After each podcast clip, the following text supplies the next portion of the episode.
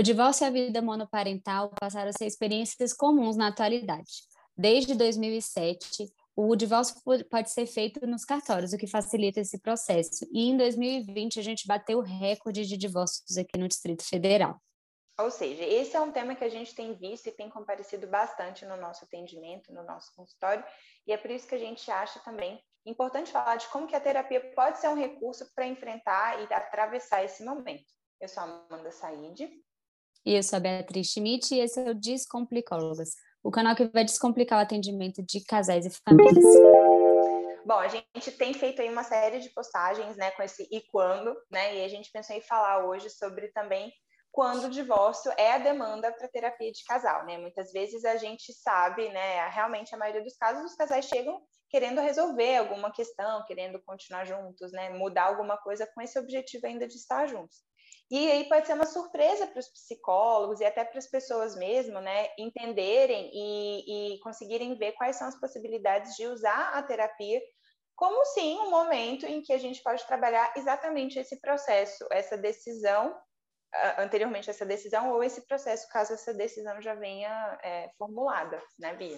É, exatamente. É, bom, para quem não sabe um pouco da nossa trajetória, mas a primeira família que eu e a Amanda a gente atendeu era uma família divorciada, então já foi uma uhum. coisa bem comum e foi um grande aprendizado assim para a gente trabalhar com esse formato e isso a gente traz muitas coisas também é, desse aprendizado que a gente teve, né, Amanda? É, enfim, é, a gente sabe que essa instabilidade conjugal, de alguma, de alguma forma, né, gera uma série de mudanças na família, né, impacta vários papéis, como que eles, como, como, cada um vai desempenhar esses papéis na família, e como que isso traz sofrimento também, né, esse processo de, de, de separação, do divórcio também pode trazer sofrimento aí para essa família. Exatamente. E aí a gente já fez um episódio falando um pouco, né, sobre esse esse fenômeno em si, trazendo até o depoimento de algumas pessoas que passaram por isso. Então, quem quiser é, depois pode dar uma procurada. E, uhum. mas eu acho que o objetivo hoje é a gente, na verdade, pensar como que a terapia pode é, é, favorecer esse processo, né? O que que a gente, por que que isso, por que que na hora que um casal, né, decide deixar de ser um casal, por que que isso não precisa ser sinônimo de interrupção da terapia ou de não buscar a uhum. terapia, né? Então, assim, acho que a gente tem que pensar assim, quais são os pensar e mapear, né? Quais são os fatores de proteção e os fatores de risco, né? Ou, ou fatores de vulnerabilidade que existem para aquelas é, naquela relação, né? Que está se transformando.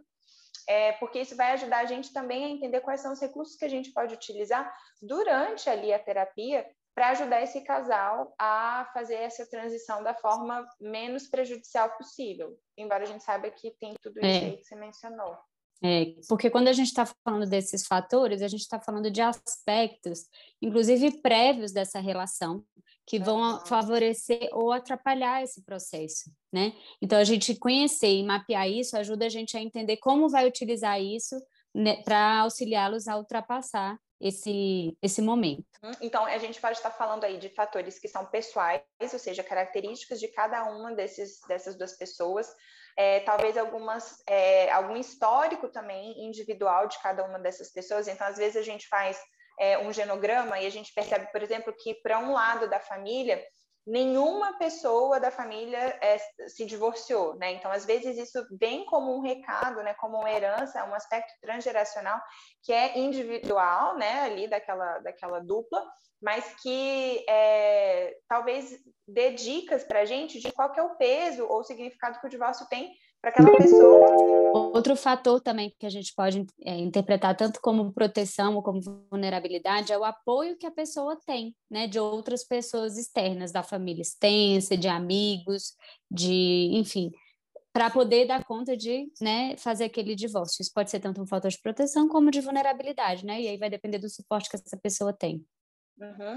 E na verdade, eu acho que também é muito importante a gente falar que muitas vezes o divórcio ele pode até ser visto como uma solução, assim, né? Como algo que aparenta ser desejável, não porque é o que eles querem que aconteça, né? Mas porque talvez eles tenham uma dificuldade de perceber outras saídas, né? Ou uma, ou uma, ou uma saída mesmo com a separação que seja que não seja litigiosa, né? Eu acho que é importante a gente relembrar esse conceito, né, de divórcio consensual e litigioso, assim, porque é, nem sempre, quando a gente fala de divórcio, a gente vai vir com uma carga de conflito muito grande, apesar de que a gente também sabe, né, tem experiência de vários é, atendimentos em que os casais parecem que continuam juntos, né? E que na verdade o divórcio é uma das coisas que faz esse processo litigioso do divórcio, não o divórcio em si, né? Parece que é uma das coisas que faz com que eles fiquem juntos, né? É a cola que permite que eles tenham que ainda se mandar mensagem, se encontrar para resolver alguma coisa, né? Se falar, esperar a resposta do outro.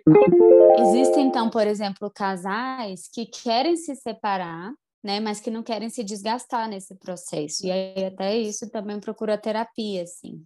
É, não para se separar, mas assim, olha, a gente quer tentar resolver nossa relação, né? Ver como é que vai ficar do melhor, a melhor forma para nossa relação, seja junto ou não. E aí, é, essa, essa forma de se separar seria mais saudável, digamos assim, uhum. né? E a terapia pode ajudar justamente nessa identificação de como se separar, como distinguir esses papéis parentais do papel conjugal, como assim, é, não contaminar a relação com os filhos é, com esse desgaste que já tem na, na, relação conjugal, né? Que era isso uhum. um pouco que a Amanda estava falando. Uhum. Para que eles possam se ouvir, né? E aprender a fazer isso, ainda que com, sei lá, talvez possíveis resquícios dessa relação conjugal, afinal, se eles têm filhos, eles precisarão se falar e se ouvir aí por um tempo indeterminado, né? É, infelizmente é muito comum a gente ver né, os filhos que, que, que realmente ficam no meio aí de um, de, de, um divórcio e a gente, enquanto terapeuta, tem que lembrar, especialmente terapeutas de casais e famílias que somos, né? Temos que lembrar sempre que as crianças precisam ser privilegiadas e elas têm que, assim, os interesses delas precisam estar em prioridade, mas não necessariamente significa que ela estará no contexto terapêutico, né? Muitas vezes a gente pode é, fazer várias orientações com os adultos e isso reflete nas crianças, né? Muitas vezes isso já será suficiente, outras vezes a gente vai ter que sim encaminhar essa criança talvez para um atendimento é, infantil, né, para uma terapia individual, mas de toda forma, é, também vai depender um pouco de como é que está essa família, né, essa família, porque querendo ou não, ainda que com o divórcio, muitas vezes se mantém uma família, né, mesmo que seja agora mais de né. uma, talvez.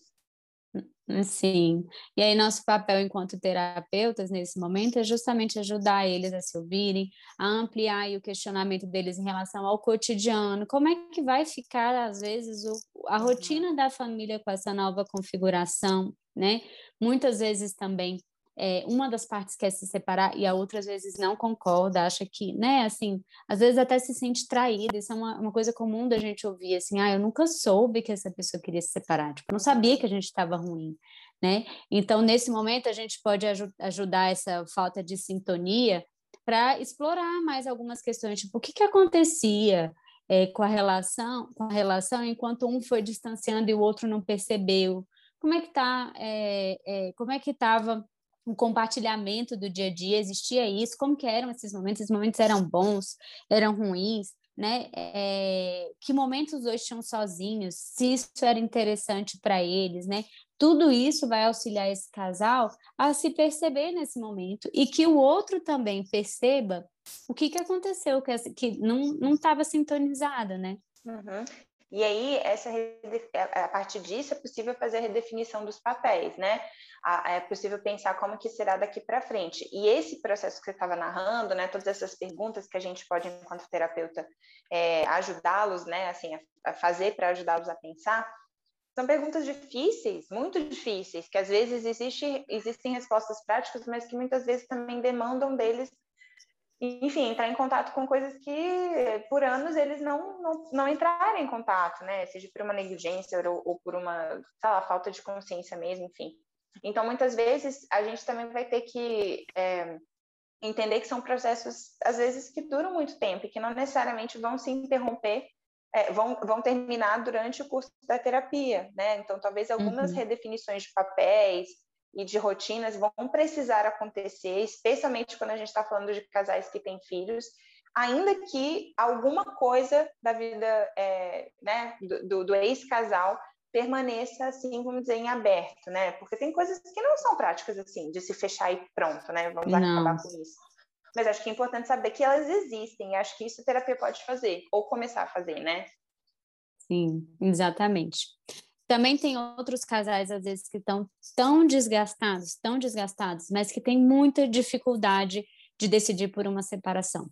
Por vários motivos. Às vezes, muitas confusões que tem, questões econômicas, questões emocionais, e aí eles ficam ali naquele relacionamento muito prejudicial, mas não conseguem optar por isso, né? A gente já atendeu, né, Amanda, algumas pessoas assim, assim, era, é tão conflito, o relacionamento é tão bélico, tão conflituoso, assim, que é até difícil, assim, da gente falar assim, o que que faz esse casal ficar junto? Mas às vezes é justamente essas questões, assim, muitas vezes econômicas, às vezes acontece, né? De uma das partes trabalhar e o outro não. E aí fica preso nesse relacionamento por conta dessa questão econômica. É, às vezes tem é, dívidas até emocionais, né, Amanda? Assim, do que, que um já fez para o outro, isso ainda né? lealdades, Sim. lealdades que fazem permanecer nesse relacionamento, né? É.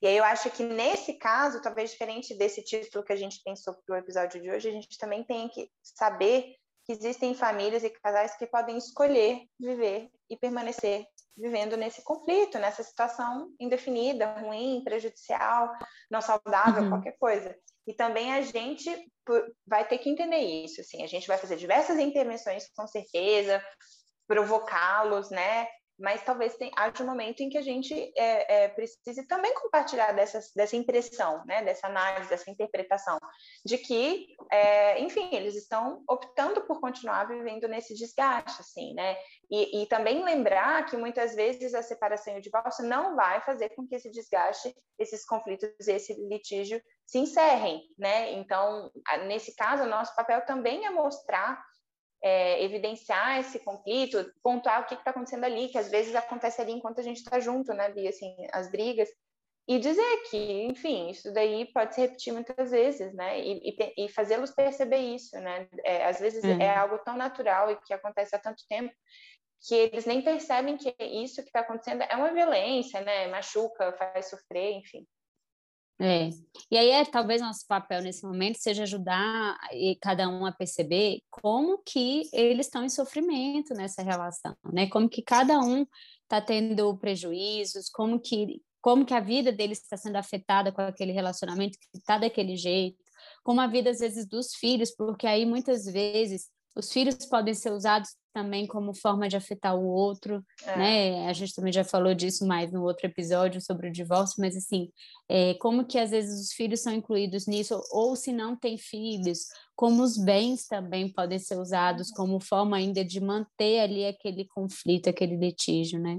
Eu lembrei Bê, daquele filme que a gente gosta, que tem o do o argentino, que tem um sketch ah, é. que é bem da, da que eu acho que é uma provocação, né, assim, de, de, de, de, de ver, às vezes, até que ponto que vai tendo essa escalada de conflitos, né, assim, no, no filme é, não é um casal, mas eu acho que às vezes traz essa dimensão de que eles podem optar, e aí o, o, o final pode ser muito trágico, né, porque é uma escalada mesmo, assim, né, que, enfim... É, é o filme é o Relatos Selvagens, né, que você está falando. Exato. Uhum. É, bom, é e tem ainda bom. outros casais, né, que eu acho que é, chegam com um estranhamento um do outro, assim, né, que talvez tenham tido parceria por muito tempo, tenham vivido, né, de, de uma forma é, que, que fez sentido por muitos anos, e aí chegou no momento em que eles precisavam atualizar esse contrato, né, e aí não conseguiram fazer, né, ou na verdade é, não querem fazer, enfim, não faz mais sentido. E aí a separação também é vista como essa possibilidade é, e, e, às vezes também é um desafio grande, né? Porque nesses casos tem muitas vezes um apego muito grande à história, ao que, que já foi, né? É, e aí é também uma oportunidade da terapia da gente, enfim, fortalecê-los, né? E favorecer essa decisão aí. É. Porque quando a gente fala dessa coisa do contrato, tem muito a ver com o seguinte: todo mundo muda ao longo do tempo. E como a gente muda, aquela pessoa que a gente conheceu há 10, 15, 20 anos atrás, ela certamente mudou com o tempo. Então, é, a gente precisa atualizar a perspectiva que a gente tem do outro enquanto indivíduo e também da nossa relação né? Então, assim, tem muitos casais que chegam, assim, com essa queixa do tipo, ah, é, querendo que a pessoa volte a ser o que era antes do casamento, ou o que era no início do casamento, mas isso, isso precisa ser atualizado, porque essa pessoa mudou, né? E, e muitos, os casais têm dificuldade um pouco de fazer isso, do tipo, tá, agora a gente está assim, agora é essa a nossa situação, como que a gente vai lidar com isso? Né? E, e aí aqui vale um pouco a gente, enquanto terapeuta, provocar algumas reflexões que ajudam ajudem, né, que cada um assuma a própria mudança, né, e auxiliar esse casal justamente a perceber essas mudanças ao longo do ah. tempo. Então, assim, cada um assumir, é, realmente eu tive essas mudanças e tal, e como que isso impacta no casal também, pode ajudar nesse processo da separação, né?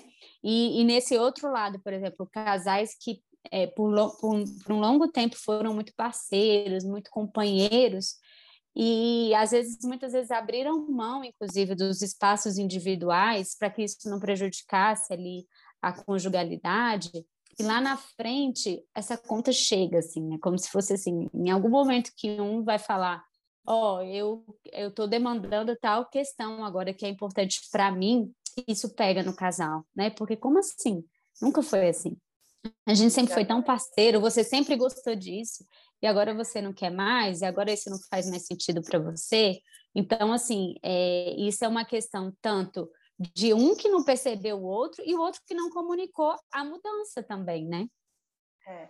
é, e até eu acho que aí mostra, né, é, como que é importante a gente estar em terapia, né, individual e de casal ao longo do tempo, porque faz com que a gente não deixe acumular esse baú aí, né, de essa conta tão grande, assim, para depois ela ser cobrada e a pessoa não ter condição de pagar, né, porque é isso, às vezes nem houve um pedido do outro para que a pessoa abrisse mão e ela faz essa, ela toma essa decisão, isso não é verbalizado, isso não é um acordo do tipo, tá bom, agora eu vou cuidar das crianças por um ano, mas e você sustenta a casa e depois eu volto a trabalhar e você vai assumir também os cuidados com os filhos, né?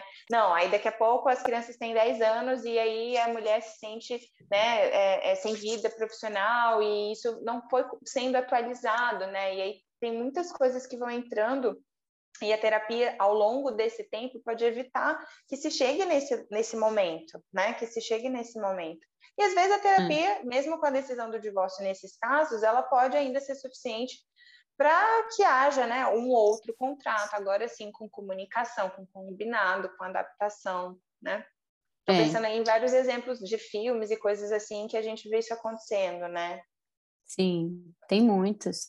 E, e eu fico pensando assim que também até assim, é, parece um pouco estranho quando a gente fala isso, né? Porque a gente está falando da questão conjugal, mas trabalhar a parte individual é super importante também para fortalecer o casal. A gente sempre fala, né, Amanda? A soma de um casal, de um mais um, tem que ser igual a três: eu, você e a gente. Essas três dimensões, elas compõem um casal. Então, elas três são importantes. E muitas vezes as pessoas abrem mão da individualidade, né, do espaço individual para viver o espaço do casal. E aí é isso, assim, aí é por isso que é tão sofrido às vezes quando acontece isso nos casais, né, do tipo, poxa, mas eu abri mão tanto, assim, porque essa pessoa era importante para mim e agora vem essa demanda do individual. E aí pode parecer paradoxal, mas talvez uma forma, inclusive, de fortalecer esse casal enquanto terapeutas é justamente trabalhar esses espaços individuais, né? Trabalhar esses, esses papéis que são importantes, que às vezes ficaram por muito tempo né, de lado, desses papéis individuais. É, e aí isso vai fortalecer eles enquanto casal, porque a partir do momento que eu tenho a minha individualidade, que eu sei o que, que eu quero, o que, que eu posso fazer, o que eu dou conta de fazer, né? Isso abre para a gente ter um projeto em comum também, né? Uhum.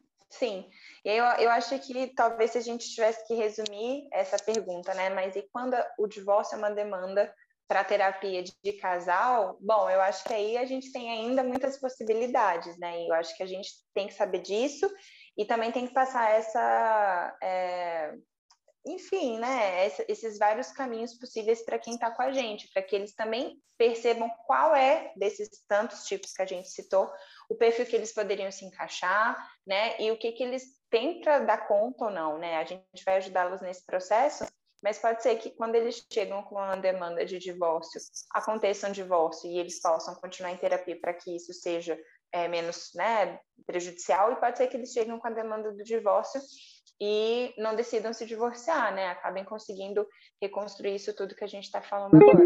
Bom, para finalizar, vamos relembrar aqui duas técnicas que a gente já falou em outros vídeos, em outros momentos, mas que elas são boas também para ajudar, fica claro para o casal como é que eles estão. É, uma é a técnica que a gente usa, que quando é presencial, a gente faz isso presen é, fisicamente falando, do que, que afasta e do que, que aproxima esse casal. Então, eles fazem né, uma lista, e aí a gente, né, é, ou então até vai falando isso na hora, e aí a gente coloca eles numa posição, um virado de frente para o outro, e aí fala o que, que afasta, a gente dá um passinho para trás, e o que, que aproxima, a gente faz eles ficarem juntos, até que termina essa tarefa, e aí a gente vê visualmente o tanto que eles estão afastados ou, então, ou o tanto que eles estão próximos, né? É, a gente já é uma técnica que ajuda a concretizar a gente já adaptou essa técnica agora, né, durante os atendimentos online, pedindo para que eles fizessem isso ao longo das semanas, na verdade, com dois objetos que eles escolhessem. Então, assim, as, as coisas estavam acontecendo ao longo da, da semana, assim, as, é, os eventos, né? E aí eles iam, é, né, cada um ia movimentando seu bonequinho, assim, à medida que o tempo ia passando, para pontuar. Bom, tivemos um momento de parceria me senti mais próximo. Não, na verdade, aconteceu uma coisa que foi ruim, me senti mais distante, né? E aí a gente ia com eles, na verdade, irem visualizando esse processo aí ao longo da, da, do processo terapêutico também, né? Sim. E outro, outra técnica aqui que eu lembrei é uma que a gente faz a projeção do futuro, né? Então, cada um vai fazer a sua projeção do futuro. Como eles estão se vendo daqui a um ano, como eles se veem daqui a cinco, como eles se veem daqui a dez anos. E aí o tempo, né? Cada um pode escolher, mas esse, esse é uma, uma boa marcação, assim, para eles uhum. perceberem os projetos que eles têm em comum. E aí a gente pede justamente para delimitar como eles se veem profissionalmente, trabalho, casa, relacionamento, assim. É, e aí a gente vê até assim os, os, os, projetos em comuns que eles têm aqui muitas vezes, né, Amanda? Assim, isso, esse, esse é uma técnica que dá para fazer online mas muitas vezes aqui pega assim projetos que não são compartilhados e que às vezes tem receio de contar para o outro, né, de o outro não concordar. E aí, bom, pode ser assim, e aí é, pode ser várias coisas assim. Na hora que eu compartilho, o outro pode falar: "Ah, legal, gosto dessa ideia, para mim é tranquilo". Ou realmente pode falar assim: "Não, não faz sentido nenhum", né?